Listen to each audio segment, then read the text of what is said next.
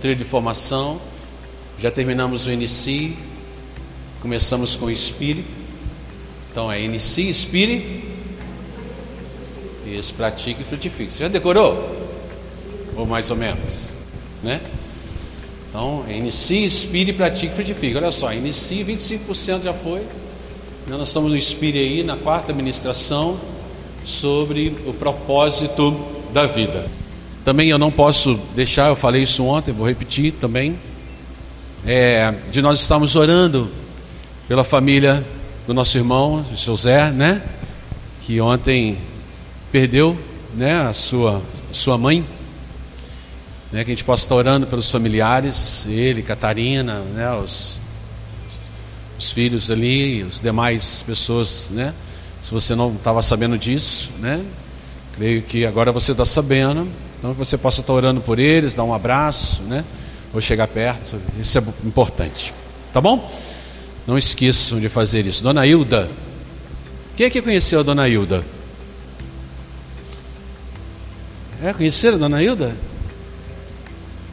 Uma senhora que começou um trabalho na sua casa e a partir do trabalho que ela começou na casa dela, hoje é uma igreja. Tá bom ou não? Ama? Imagina você deixar esse legado. Hã?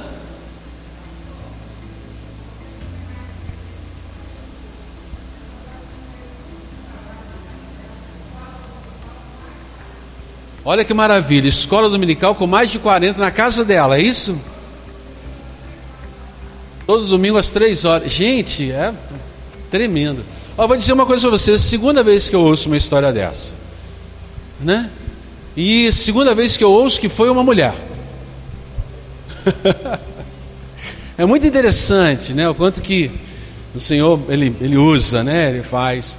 A escola dominical realmente foi feita para poder ensinar a palavra, ensinar as crianças o caminho que devem andar, ensinar a gente também, né, amado? amém, amém? Tem ensinado, glória a Deus por isso. Então nós já vimos na introdução do discipulado a visão de Deus, o temor de Deus. Vocês tiveram aqui aula com o Marcão, depois com o Kelly, não é verdade? Pessoas assim, né? Top, dando aula, né? Então saiu um irmão, entrou outro. Não tão bonito quanto, mas né, dizem que somos irmãos, né? Um mais velho e um mais novo, eu não sei quem é o mais velho, quem é o mais novo. É isso. E, e hoje nós vamos ver então o propósito da vida, tá bom? Para que serve o martelo? Boa pergunta. Boa pergunta, não, pastor, fácil demais. Para que, que serve o martelo? Basta a gente olhar para o martelo, que a gente sabe, né, que você vai responder que ele serve para bater num prego, né? Para pregar alguma coisa, né? Ele foi feito a estrutura dele exatamente para isso, né? Ele tem realmente o martelo tem essa função e esse martelo que a gente está projetando aí, eu acredito que muitas crianças adolescentes nem sabem, mas a parte de trás dele é para tirar o prego. Não é verdade? Tem, não é? Sim. Tá, a parte de trás que tem aquele negocinho que faz assim, você, né? Aí ele, né? Se tem dificuldade de puxar, a gente bota uma madeirinha embaixo, faz assim, ajuda, né? Pastor, não sei nem o que, que é. Se a gente perguntar para os adolescentes, tá, alguns jovens e tal, eles não sabem nem o senhor. Já, nunca fiz isso na minha vida. Mas a gente sabe aquilo que, né? Basta olhar para ele que fica fácil de determinar qual é o seu papel, né? Pois ele tem uma característica muito peculiar. Tá certo? Sim ou não? Você bota um martelinho de brinquedo na mão da criança, o que, que ela vai fazer? Você não precisa ensinar, ela vai pegar e vai começar a martelar. Sim ou não, amados? E já, não é isso? Já tem, né? Olha só, da mesma maneira existe um propósito para a sua vida, você ser humano. Você não é ser humano por acaso, mas existe um porquê. E aí a gente está nessa, nessa levada, nesse ano todo de 2021, a respeito do ano do propósito. Temos um versículo bíblico, sabemos que Deus age em todas as coisas para o bem daqueles que amam, que o amam, dos que foram chamados de acordo com o seu propósito. A gente tem falado. Então, qual o propósito da sua vida? É, A gente já leu um livro a respeito disso, né? Uma vida com propósito e outras coisas mais, mas eu quero levar você a pensar um pouquinho mais sobre isso, até mesmo que esses estudos falam sobre isso. Tá legal? Quem sou eu? Quem sou eu? Falamos outro dia sobre identidade aqui na igreja, uma pregação de um domingo. Quem sou eu? É, na criação, Deus deixou clara a sua intenção quando formou o homem. Passamos o homem a nossa imagem conforme a nossa. Onde está isso? Gênesis 1, 26. Ok. Onde está? Na Bíblia. Beleza. Né? Gênesis 1, 26 fala a respeito disso. Né? Não era algo acrescentando a criação, mas um elemento ou um ser vivo a habitar na face da terra. Então era um ser que tinha uma identidade, uma referência. Qual a identidade e referência desse ser? O próprio Criador. Certo? Criou o homem e ali a sua referência é o próprio Criador. Quando se fala imagem e semelhança, nós podemos identificar alguns aspectos diante disso. Da semelhança de Deus. Qual deles? E eu vou estar relacionando a vocês, falando para vocês aqui. Um deles é aspectos espirituais, inteligentes, relacionais e dotados de consciência moral. Então, espirituais, o nosso espírito é imortal, viverá para sempre e eternamente. A grande questão é aonde? O projeto da imagem e semelhança é junto com o Senhor inteligentes porque somos capazes de pensar, escolher e decidir. Então você hoje acordou, escolheu estar aqui, decidiu estar aqui. Então você é um ser pensante, certo? Sim ou não? Sim. Relacional, né, que é é nós desejamos, nós amamos, né? Nós trocamos afetos, por quê? Nos relacionamentos que nós temos, nós fazemos isso. E dotados também de consciência moral. De que maneira? Nós julgamos, nós discernimos o que é certo, o que é errado. Queridos, isso não apenas assim. É, todas as pessoas conseguem fazer isso. São pessoas responsáveis. Então, todas as pessoas, e não apenas nós que somos crentes, Fomos criados à imagem e semelhança de Deus. Todas as pessoas foram. E aí tem essas características. Agora surgiu então o pecado. E qual que é o objetivo do pecado? Qual que é o objetivo do pecado? Esconder quem você é. Esse é o objetivo do pecado. Podemos dizer um dos objetivos do pecado é esconder quem você é. Ser imagem e semelhança de Deus é a vontade de Deus para a sua vida. É a vontade do Senhor. E a vontade do Senhor ela é boa, perfeita e agradável. Certo? Sim ou não? Sim. Então a ação pecaminosa é fazer com que você enxergue e deseje o que é ruim, imperfeito e desagradável.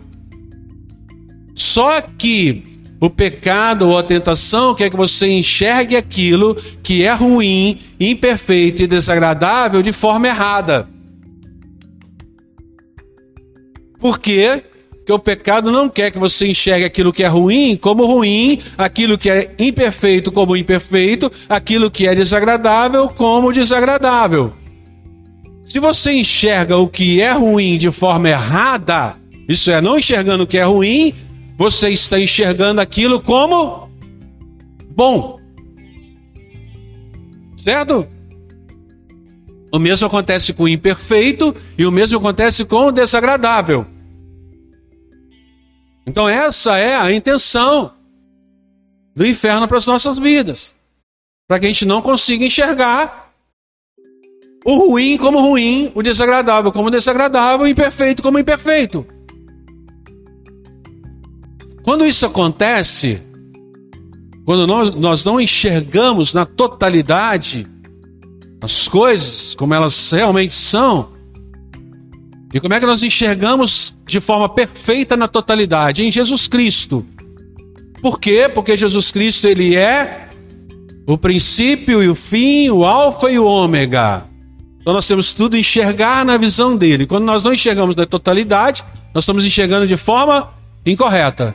Se Jesus não é o centro da minha vida, isso é, meu objetivo maior, eu não vivo no temor do Senhor. Então as minhas atitudes, postura, conduta, enxergar ações e outras coisas mais, eu faço, mas eu não tenho Jesus como centro da minha vida, eu não caminho no temor do Senhor, porque caminhar no temor do Senhor, vocês viram aqui na aula várias coisas que foram faladas, e eu posso dar uma, uma resumida mais ou menos, dizendo que é fazer tudo para a glória do Senhor. Mas como é que eu vou fazer tudo para a glória do Senhor se eu não tenho Jesus Cristo como meu foco? O princípio e o fim. Para mostrar para nós sua imagem e semelhança, o que, que Deus fez? Enviou Jesus Cristo. Então, Hebreus 1, 3, abre a Bíblia aí, vamos abrir a Bíblia. Se trouxeram a Bíblia, escola dominical. Isso. Diz assim então a palavra do Senhor, Jesus Cristo, ó, o Filho é o esplendor da sua glória e a expressa imagem da sua pessoa. De quem? De Deus. Enviou Jesus Cristo para mostrar o que é imagem e semelhança daquilo que Deus é. E aí a gente encontra também, esse é um texto que está sendo mostrado para vocês aqui, expressa a imagem da sua pessoa. Jesus disse: Pois eu desci do céu, isso está em João 6, 38 Pois eu desci do céu não para fazer a minha própria vontade, mas a vontade daquele que me enviou. Ok? Ok? Então Jesus veio para poder mostrar o que é imagem e semelhança, e ele vira e fala: Eu vim para não fazer a minha vontade, mas a vontade daquele que me enviou. Isso ensina muita coisa para a gente a respeito de propósito. Tudo o que podemos saber e aprender de Deus está expresso em Jesus Cristo. Por isso que Jesus Cristo nos dá acesso a Deus, sem mais nem menos. Então, ser imagem e semelhança não significa o sucesso do ponto de vista humano. Facilidades, domínios, controle de todas as coisas, posses materiais. Aliás, algo que vem sendo muito propagado e anunciado e confundido no meio evangélico. Não tem nada a ver a vida abundante prometida com Jesus Cristo, isso que as pessoas estão pregando por aí. O ladrão, João 10, 10 diz que o ladrão vem para roubar, matar e destruir. Eu vim para que tenham vida plena que satisfaz. Então Jesus Cristo veio para que nós tivéssemos isso. É interessante, presta atenção. Deus, ele quer desenvolver em nós o caráter de seu filho, Jesus Cristo. Deus está muito mais interessado no que somos do que naquilo que nós temos. Então, o que nós temos não mostra quem somos. Você pode ter toda a riqueza do mundo, mas o Senhor conhece o coração e sabe quem nós somos. Então, Deus tem como objetivo, quando enviou Jesus Cristo, é fazer com que a nossa mente seja a mente de Cristo para que a gente possa viver da forma como nós somos criados.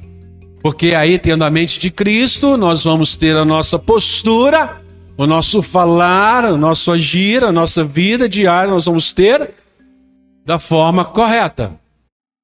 Lucas 18:8 diz: Quando, porém, vier o filho do homem, porventura achará fé na terra?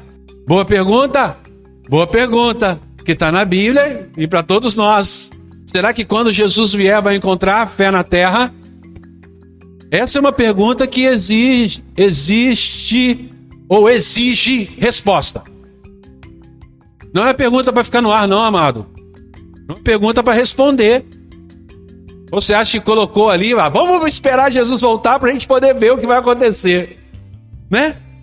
Ah, não, se tem aí, será que vai encontrar fé na terra? Ah, não sei, vamos esperar Jesus voltar para a gente poder ver se ele vai achar fé na terra. Aí quando ele chegar aqui, ele vai olhar para mim e falar assim: ó, isso aí tem fé, então vai subir. Não, isso aí não tem, não vai subir. Aí nós vamos saber. Não, amados, é para ter uma resposta. Então nós vamos aprofundar um pouco mais sobre a mente de Cristo. Olha lá. Jesus é, se desenvolveu fisicamente. Ele nasceu criança e cresceu. Jesus se desenvolveu mentalmente e espiritualmente. Ele crescia em estatura e graça diante de Deus e dos homens, sim ou não? Então a Bíblia fala sobre isso. Mostra isso para nós. Ele não é, inverteu os valores. Não inverteu. O mesmo Jesus Cristo. Ele era o mesmo quando ele era aplaudido, aclamado, ou quando ele estava mergulhado em profundas amarguras de rejeição. Está entendendo? Naquilo que o Senhor está falando com a gente desde o momento do testemunho, amado. Jesus era o mesmo diante das situações. A imagem que temos dele é de uma pessoa equilibrada. Seu caráter foi extraordinário em seus milagres. Mesmo tendo certeza da sua divindade, ele não se vangloriava. Certo? Ele continuava como pessoa humilde. A combinação entre a maneira como ensinava e o modo como se comportava formava um estranho paradoxo. Porque, vamos lá. É, no pensamento, ele exigia o primeiro lugar, Jesus. Mas os seus atos, ele se colocava como o último. É ou não é um paradoxo meio assim? Como assim? Jesus, ele no seu tempo, ele mostrava e vivia com grande autoestima e um enorme desprendimento pessoal era a conduta de Jesus. Não era agarrado às coisas e tinha uma autoestima grande. Se fôssemos olhar para Jesus nos dias de hoje, a gente falaria assim: coitadinho, não tem nada, nem aonde reclinar a cabeça. Aí as pessoas chegavam perto dele, ele estava lá assim: ah, eu realmente não tenho não tem nem aonde reclinar a cabeça. Ai, tadinho de mim. Era assim que Jesus fazia? Não era assim. Ele ainda se colocava, e porque ele era, e ele veio mostrar para nós a imagem e semelhança, não esqueça disso. Ele era senhor de todos e servo de todos. Olha que interessante, amado. Ele veio para julgar o mundo e o que, que ele fez? Ele lavou os pés dos discípulos. Ó, oh, como que coisa! Ele tocou em leprosos e permitiu que prostitutas o tocassem. Dedicou sua vida inteira ao ministério de cura, auxílio, ensino e pregação e foi incompreendido e suas palavras deturpadas vítima de preconceitos e interesses escondidos dos homens. foi desprezado e abandonado pelo seu próprio povo. Teve suas costas açoitadas, sua face cuspida, sua cabeça revestida por uma coroa de espinhos, suas mãos e pés atravessados por pregos numa cruz romana. Interessante isso. Quando todos voltavam para a casa, ele permanecia orando e dizendo para os seus torturadores diante de Deus: Pai, perdoa-lhes, porque eles não sabem o que fazem.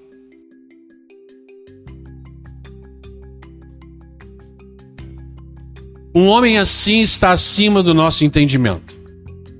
Tá ou não tá? Está acima do nosso entendimento.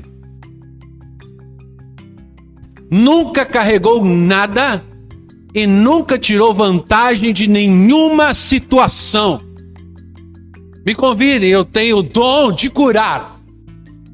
Vou para a sua igreja, curo, mas a oferta é Jesus poderia fazer isso? Ele poderia até fazer fila, né, amado? Criaria um gasofilaço, colocaria ali e falaria assim: queridos, hoje é noite ou manhã ou tarde de cura. Podem vir, coloquem a oferta, passa aqui e você está curado. Sim ou não? Poderia. Poderia, mas ele não tirou, né? Ele venceu onde nós provavelmente seríamos derrotados.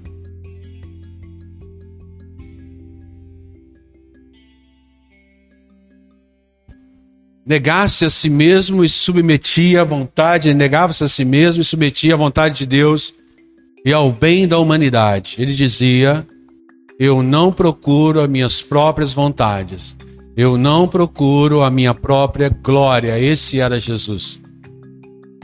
Cristo não se agradou a si mesmo. Já pararam para pensar nisso? Ele não se agradou a si mesmo. Isso tudo a Bíblia chama, sabe de quê, amados? De amor. O amor que não é egoísta. Então, o amor que não é egoísta, eu não penso em mim em primeiro lugar.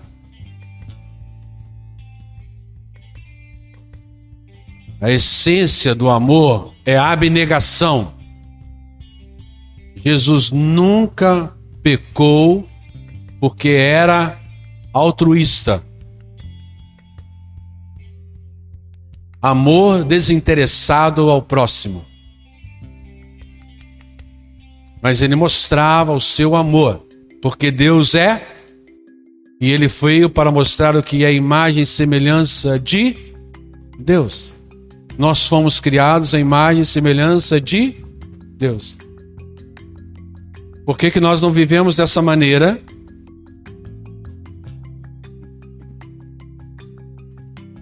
É com esse Jesus, que era assim, que nós temos que nos relacionar todos os dias. Metanoia. O que é metanoia? Isso. Fala aí, qual que é? Isso, tem até. É, como é que fala? Linguagem dos gestos. Entendeu? Aqui é metanoia.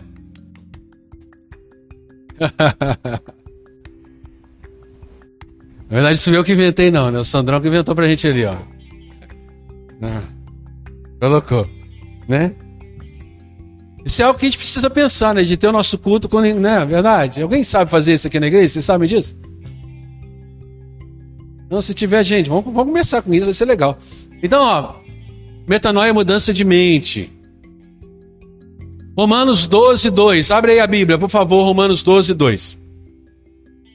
Eu vou ler em duas versões, tá? Mas aí eu vou ler uma, provavelmente que é, que é mais próxima da sua aí. Depois para outra. Todo mundo abriu? Sim ou não? Sim. Então diz assim a palavra. Vocês estão, vocês estão acordados, amados? Oh, glória a Deus. Opa! Diz assim então Romanos 12, 2. E não vos conformeis com esse século, mas transformai-vos pela renovação da vossa mente. Parando é, parando deixa eu parar aí. É, para que apresentei. É? Vamos lá, olha só. A outra versão, não imitem o comportamento e os costumes deste mundo, mas deixe que Deus os transforme por meio de uma mudança em seu modo de pensar, a fim de que experimentem a boa, agradável e perfeita vontade de Deus para vocês. Nós precisamos de mudança de mente para que a gente possa experimentar a vontade de Deus que é boa, perfeita e agradável. Então nós precisamos de mudança de mente, precisamos de metanoia. Então arrependimento, arrependimento é mudança de mente e não de comportamento. Vou repetir. Arrependimento é mudança de mente e não de comportamento. Porque se assim não for, o comportamento certo pode estar com o coração errado. Tá bem? Isso é, se nós não tivermos mudança de mente, as coisas elas ficam erradas. O comportamento vai se tornar certo, mas terá a intenção errada. Vamos dar um exemplo de uma figura, não sei se sai essa figura, eu acho que não. Tem a figura do cachorro? Ah, tem, olha lá. O que o cachorrinho está querendo, amado? Hã? Brincar. E o que, que ele está trazendo para brincar? Ó, bomba de dinamite. Ele está trazendo para o dono e está entregando. O que, que ele está querendo? Brincar. A intenção dele é certa? Ele quer brincar, é para brincar, é, é. Mas aí está tendo um comportamento o quê? Por causa da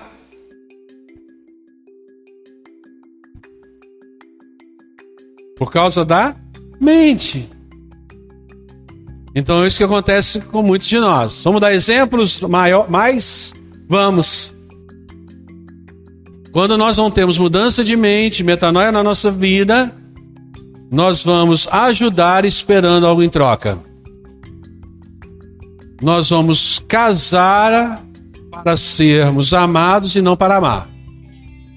Nós vamos criar filhos para serem o que é aquilo que nós queremos e não aquilo que eles devem ser. Você vai trabalhar para ganhar dinheiro e não para ser testemunha de Cristo naquele lugar. Não naquele trabalho que você está fazendo. Você vai fazer o certo por obrigação e não por prazer. Por quê? Porque a mente está errada. Ok, amados? Colossenses 2,8 diz: não permitam que os outros os escravizem com filosofias vazias e intenções enganosas provenientes do relacionamento do raciocínio humano com base nos princípios espirituais deste mundo e não em Cristo. Nós não podemos deixar em sermos enganados. Nós somos chamados por Deus para viver uma vida nele o que, que é viver uma vida nele? É viver a imagem e semelhança que fomos criados. Para nós vivermos, ou para você viver, o que é visto nele. E o que você realmente é, e nada mais. Nós não sabemos quem somos.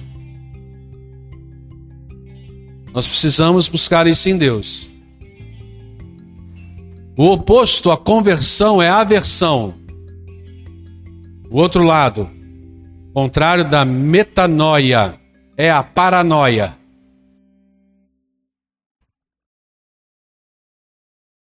Isso. A paranoia implica mais do que desequilíbrio emocional ou mental ela se refere a uma tentativa de escapar da responsabilidade pessoal.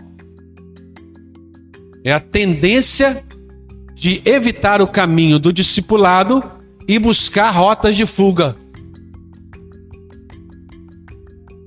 Como é que as pessoas elas evitam o caminho do discipulado de ser discípulo de Jesus. Preste atenção no pastor aqui, por favor, senão o pastor vai chamar a atenção de púlpito igual o pastor antigo fazia. Por favor, fulano de tal, para. Ó, então, as pessoas querem fugir então do caminho do discipulado e arrumam então rota de fuga. Como? Ah, eu não tenho tempo. Ou então eu não consigo. Ou então diz ser discípulo de Jesus, mas não gera discípulos para Jesus. Como assim? Então, amados, a paranoia de espírito é uma tentativa de negar a realidade de Jesus de tal modo que racionalizamos o nosso comportamento, escolhemos o próprio caminho e o próprio destino. Por isso Paulo ele vem e escreve em Filipenses 3:13: Irmãos, quanto a mim, não julgo que haja alcançado, mas que mais uma coisa faço, e é que esquecendo-me das coisas que para trás ficam, avançando para as que estão diante de mim. Isso mantinha o apóstolo Paulo focado, não importava o que lhe acontecesse, se era humilhação, ou se era apedrejamento, ou até mesmo sendo rejeitado. Isso não importava para Paulo, por quê? Porque ele prosseguia-se no alvo dele, que era Jesus Cristo, a viver a imagem e semelhança daquilo que ele foi criado. Por isso ele conseguia voltar para Cristo, sendo totalmente maltratado, empurrado para fora, nem empurrado, arrastado para fora da cidade, e ele levantava e as suas cartas não ficavam, ai, eu estou sentindo dor daqui e dali. Ele voltava a falar do amor de Jesus. Não é pecado a gente dizer que está sentindo dor ou aquilo, não é nada disso mas é mostrar que o Paulo, o foco dele era Cristo. O apóstolo Paulo, ele não viveu um evangelho de conveniência. Ele viveu um evangelho genuíno de vida e renúncia, onde Jesus é a luz do mundo e ele manifesta essa verdade nessas palavras que estão em Gálatas 6, 17. Desde agora ninguém me inquiete, porque trago no meu corpo a marca de Cristo. Ele está focado nisso. Para o discípulo de Jesus, a essência está em viver pela fé e transformado na mentalidade de Cristo. É o que nós mais precisamos procurar na nossa caminhada. Temos a mente de Cristo. Viver pela fé é trazer a luz de Cristo as minhas ações e reações e ver se condiz com a mente de Cristo e com aquilo que ele fez. Então você imagina só, eu, pela fé, escuto a palavra e eu vivo. E aí eu vejo que aquilo que eu aprendi está na minha mente, no meu comportamento e aquilo que eu fiz se gerou na minha mente o pensamento correto. Lembra do copo com água? A pessoa está com sede, lembram? Pega um copo, a pessoa está com sede e eu entrego. Pronto. Aí eu faço uma própria avaliação da minha entrega com um copo com água. Eu entreguei porque a pessoa estava com sede, eu tinha. E eu vou fazer isso dentro das minhas ações. Mas se eu fiz uma avaliação do tipo, eu entreguei um copo com água para a pessoa que estava com sede, as pessoas viram e nem sequer chegaram para me elogiar. A minha mente ainda não foi transformada na mente de Cristo. Certo, amado? Tinha-se dez leprosos, foram, apenas um voltou. Mas Jesus não deixou de curar os outros, deixou, amado? Não. Jesus poderia falar assim: como eles não vieram me agradecer, eu vou tirar então essa cura. Mas a nossa mente tem que ser a mente de Cristo. Está vendo como o comportamento de Cristo é diferente? E assim tem que ser o nosso. Então é, é isso que nós precisamos viver pela fé é trazer a luz de Cristo nas nossas ações e reações e ver se condiz com a mente de Cristo naquilo que ele fez. E dessa maneira eu sou luz. Lembram disso? Amém? Lembra, lembra da minha citação sobre isso? Glória a Deus por isso, amado. Eu estou chegando, faltam só 10 páginas aqui. Então, olha só.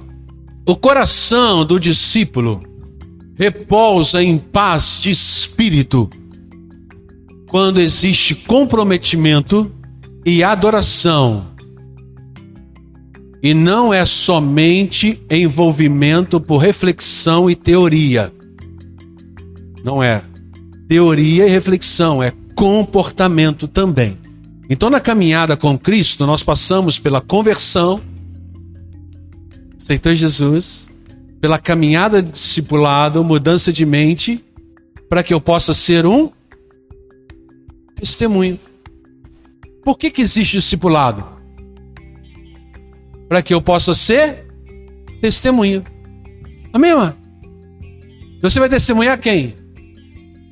Cristo. Por que, que você vai testemunhar Cristo? Porque Cristo vem mostrar para nós o que é imagem e semelhança. Eu voltei à minha origem daquilo que eu fui criado. E por isso eu consigo testemunhar.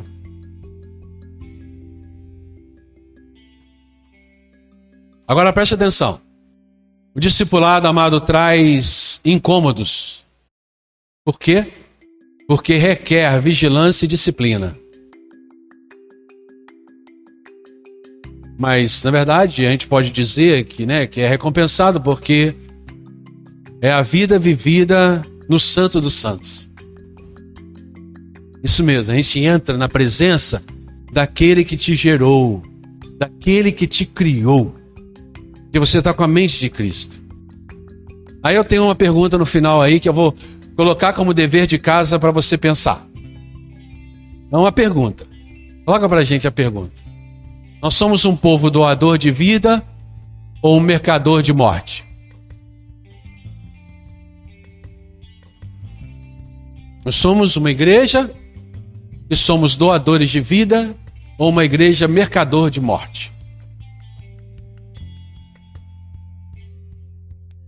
O que, que nós estamos passando?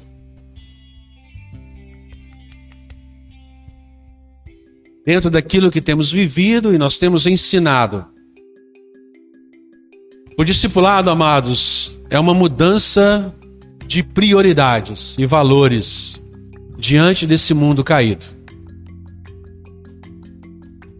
Deus ama as pessoas e não coisas. Vou repetir?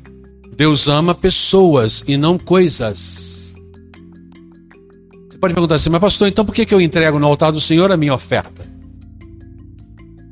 Porque oferta é coisa, dinheiro, ou oferta de amor para cesta, alimento, é coisa.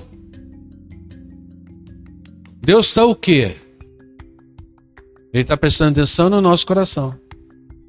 Ele ama aqueles que são pessoas e que estão fazendo aquilo que ele chamou para fazer, com o coração certo. Eu não faço para que as pessoas vejam, eu faço como um gesto de adoração. Por isso que nós temos que entender né, que oferta e diz não é para eu receber mais,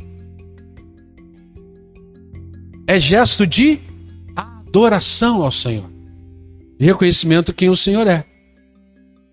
Então lembre, Deus ama pessoas e não coisas, porque ele se entregou por pessoas. Ele não morreu na cruz para dizer assim: a partir de agora, todos os carros que surgirem no ano de 2000 a 2021 serão salvos.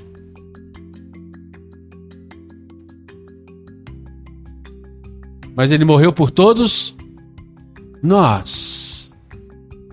Então nós temos no discipulado buscarmos e termos a mente de Cristo. Então é a nossa mente ser a mente de Cristo, amados.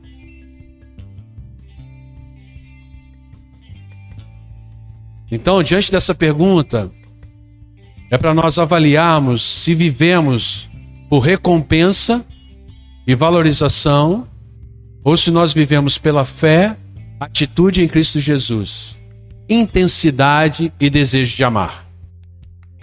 Aí nós conseguimos responder essa pergunta.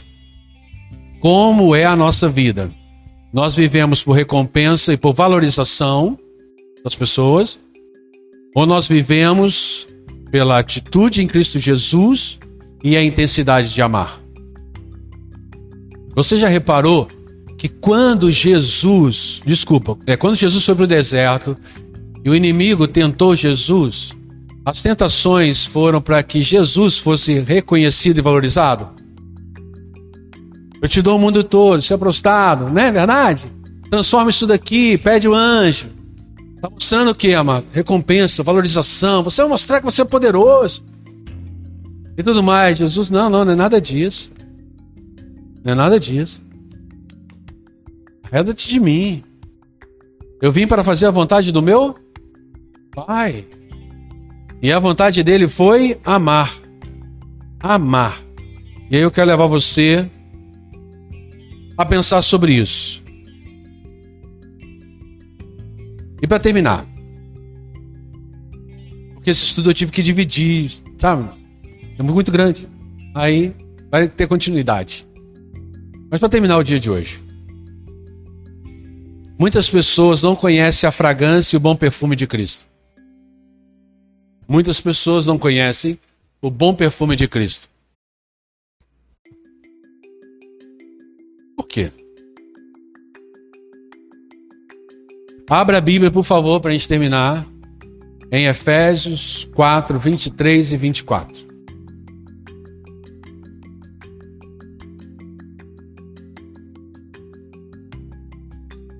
Preste atenção, nós somos criados à imagem e semelhança. Eu sei que você está prestando atenção, só estou chamando a sua atenção novamente.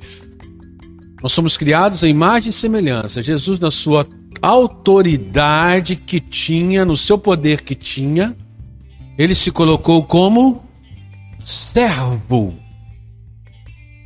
Servo. E agora eu preciso que vocês participem comigo, tá bem? Mais ainda, mais ainda, junto comigo aqui. Vamos lá. Efésios 4, versículo 23 e 24. Beleza. Vamos ler ali então, ó. Tá todo mundo vendo aqui? Abrindo aí, porque vocês acabam anotando, né? É legal a anotação também. Fazer na própria Bíblia. Deixem que o Espírito. Vamos ler comigo, vamos ler comigo, renova comigo. Um, dois, três e. Deixem que o Espírito renove os seus pensamentos e atitudes e revistam-se de sua nova natureza, criada para ser verdadeiramente justa e santa como aquele sua lá fui eu que coloquei maiúsculo, não é maiúsculo não. Porque senão a gente começa, né? Aquilo ali foi apenas para chamar sua atenção. Deixe que o Espírito renove seus pensamentos e atitudes e revistam de sua nova natureza, criada para ser verdadeiramente justa e santa como Deus. A pergunta é: nova natureza. Revestir de nova natureza. Vai revestir quem? Quem? Quem? Quem será revestido de nova natureza? Nós, eu, eu. Agora, por que, que eu destaquei o sua?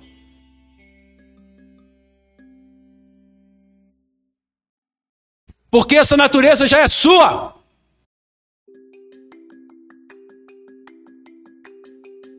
Você foi criado à imagem e semelhança. Nós é que não sabemos que já temos. Já é sua. O que, que nós estamos esperando? Nós estamos esperando que ela venha. Nós não estamos enxergando a forma como fomos criados, ou não estamos aceitando a forma como fomos criados, ou não sabemos que fomos criados dessa maneira.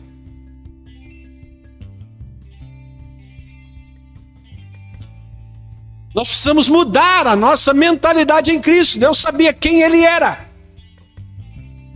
Se você está com a Bíblia na revista e atualizada, que é uma outra versão, ela diz e vos revistais do novo homem, criado segundo Deus. Então fomos criados à imagem e semelhança. Você vai o quê? Se revestir. Você vai viver daquilo que você já é. Por que, que nós muitas vezes não somos o que Deus quer? Volto a falar, porque nós estamos esperando algo cair. O Espírito Santo em nós nos convence da nossa vida pecaminosa para que a gente fique livre e viva aquilo que somos. Amado, você é bênção do Senhor. Existe em você a essência do Senhor. Por que, que muitas vezes nós não vivemos a imagem e semelhança do Senhor? Porque nós mesmos sufocamos aquilo que fomos criados. Quem chegou primeiro, a imagem e semelhança ou pecado? Então pensas numa camisa limpa. Foi criada, tá limpa. Mergulhou no na lama, ficou suja. O que que ela era antes, amado? Hã? Camisa limpa.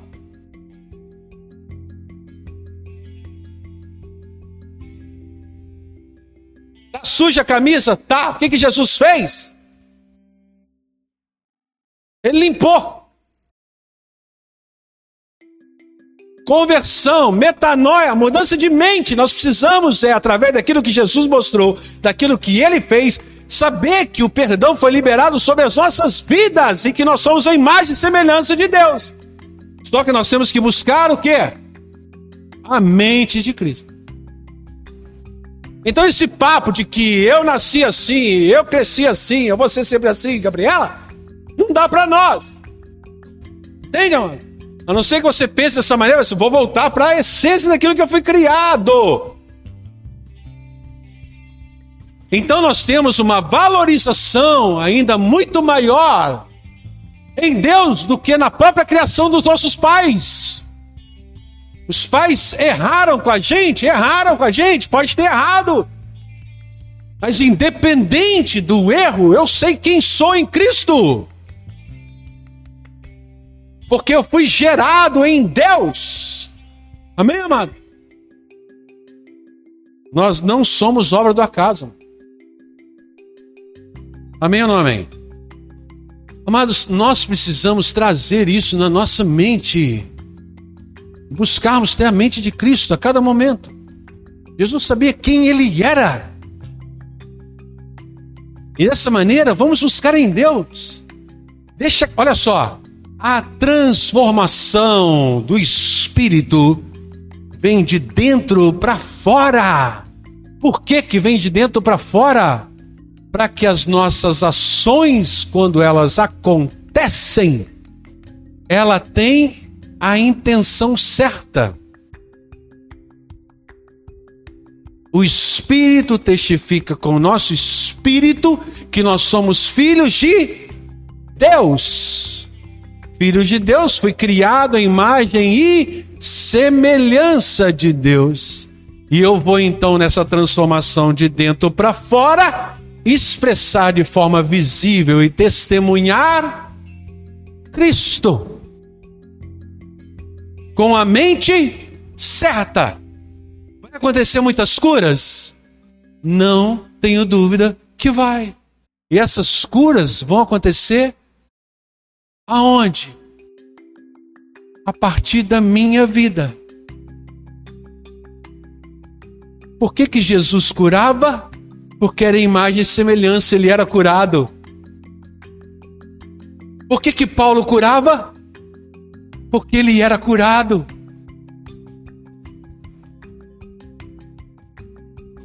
Coisas maiores faremos. O que, que nós estamos precisando? Sermos curados. Queremos ver milagres acontecendo? Veremos. Será que alguém vai levantar a mão ou só a Marilene? Mas isso precisa sermos curados. Porque senão nós não vamos fazer para a glória de Deus, mas para sermos reconhecidos. O que nós precisamos é nos reconhecer que fomos criados a imagem e semelhança de Deus. Amém, amado? Por que, que nós não fazemos mal para ninguém? Não desejamos mal para ninguém. Porque nós sabemos que ali tem essência daquilo que Deus o criou, imagem e semelhança. E eu não posso de maneira alguma machucar nem mesmo aquele que não sabe que tem essa essência. E sabe o que tem acontecido muitas vezes? Nós estamos machucando as próprias pessoas dentro da própria igreja. Mas por quê? Porque não soltava esse entendimento. Mas em nome de Jesus, nós vamos buscar ter a mente de Cristo também. Glória a Deus, vamos ficar em pé, por favor.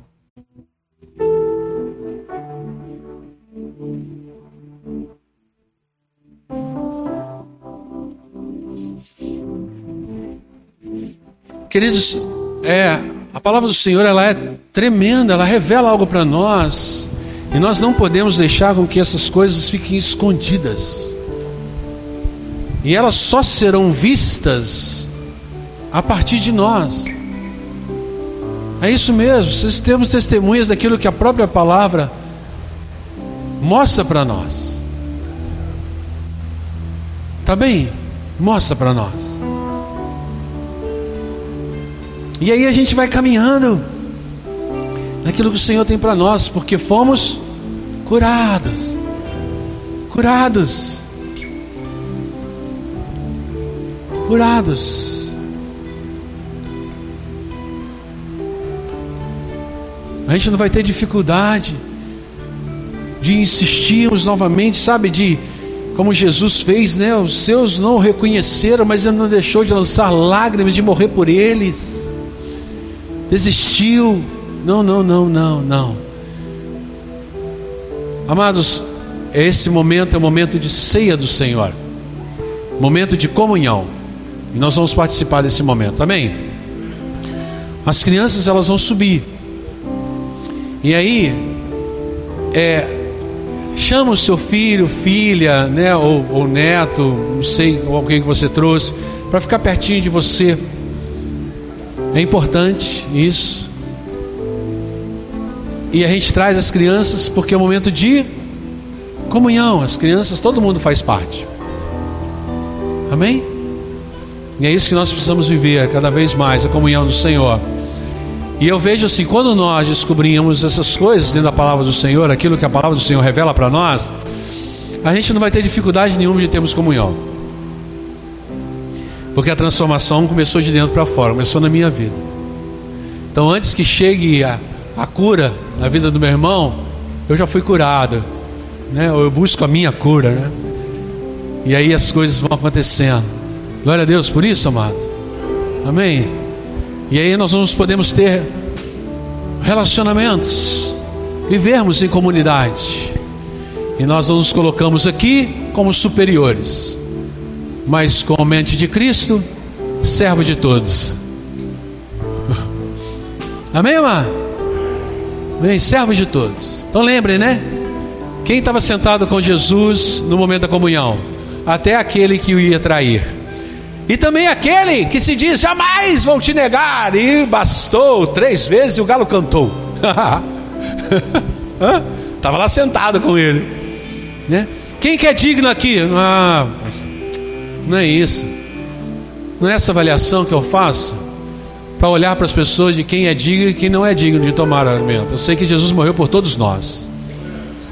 E é independente da situação, que todos são importantes. Amém? Interessante nesse cântico, né? Se não for pela força do Espírito Santo agindo em nós, nos mostrando realmente, né, que somos, quem somos sermos transformados de dentro para fora, nós não vamos conseguir caminharmos unidos.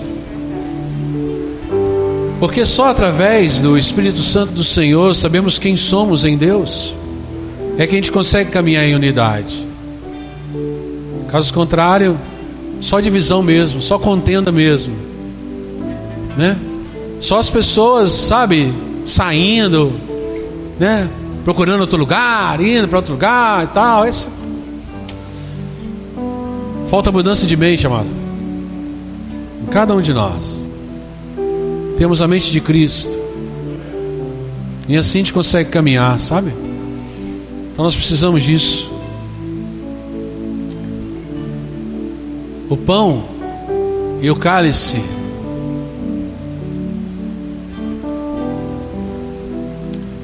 está nas nossas mãos. Gostaria que você olhasse para o pão e para o cálice.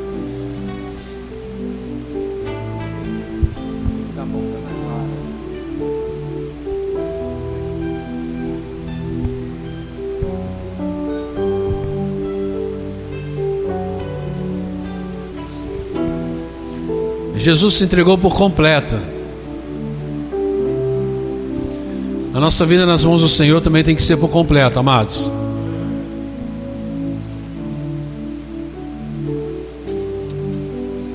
Salvação é entrega total, né? Conversão, entrega total nas mãos do Senhor. Ele se entregou por amor a cada um de nós, para que nós pudéssemos amar. Ele nos amou primeiro e mostrou, está nas nossas mãos aí, ó, o amor dele por nós.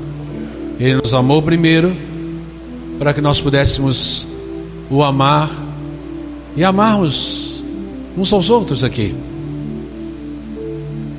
Que a gente possa viver esse amor, o amor da entrega, o amor de servos um amor que não busca reconhecimento, mas um amor que já sabe que é amado pelo Senhor. Você crê? Você é amado pelo Senhor. Você vive isso. Vamos mostrar Cristo para esse mundo amando e vivendo de forma diferente. Então feche seus olhos, Senhor. Sabemos que o Senhor, na noite em que foi traído, o Senhor pegou o pão, abençoou, partiu e disse: Este é o meu corpo que é dado por vós. Tomai e comei em memória de mim. Por semelhante modo, depois de haver ceado, o Senhor pegou o cálice, o abençoou e disse: Este é o cálice da nova aliança firmada no meu sangue. Tomai e bebei em memória de mim. O que fazemos aqui, ó Deus, em memória do Senhor, lembrando aquilo que Jesus Cristo fez. Jesus Cristo que nos mostrou o que é ser imagem e semelhança. Nós somos criados à tua imagem e semelhança, diz a tua palavra, e é isso que nós queremos viver. Por isso, ó Deus, nós trazemos à memória a comunhão, aquilo que o Senhor nos mostrou. E dessa maneira, Deus, nós queremos viver e que isso seja uma verdade no nosso meio, a cada momento que a nossa mente possa estar no Senhor e que possamos ser transformados a termos uma mente de Cristo. Consagramos e pedimos a tua bênção sobre cada pão e cada cálice que está na mão dos teus filhos e filhas neste lugar. E também, ó Deus, as pessoas que não puderam estar aqui, estão participando por algum motivo em casa. Que o Senhor esteja abençoando também. Em nome de Jesus é que nós oramos. Amém e amém. Coma do pão, beba do cálice.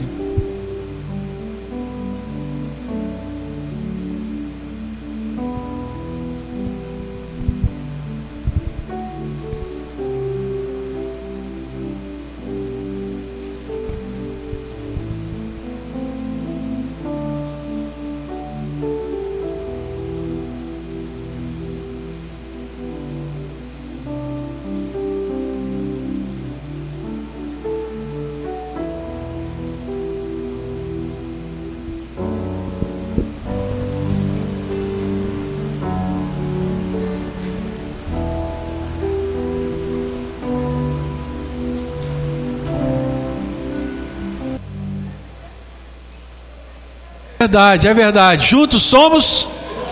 Então não esqueça. Aleluia, juntos somos com.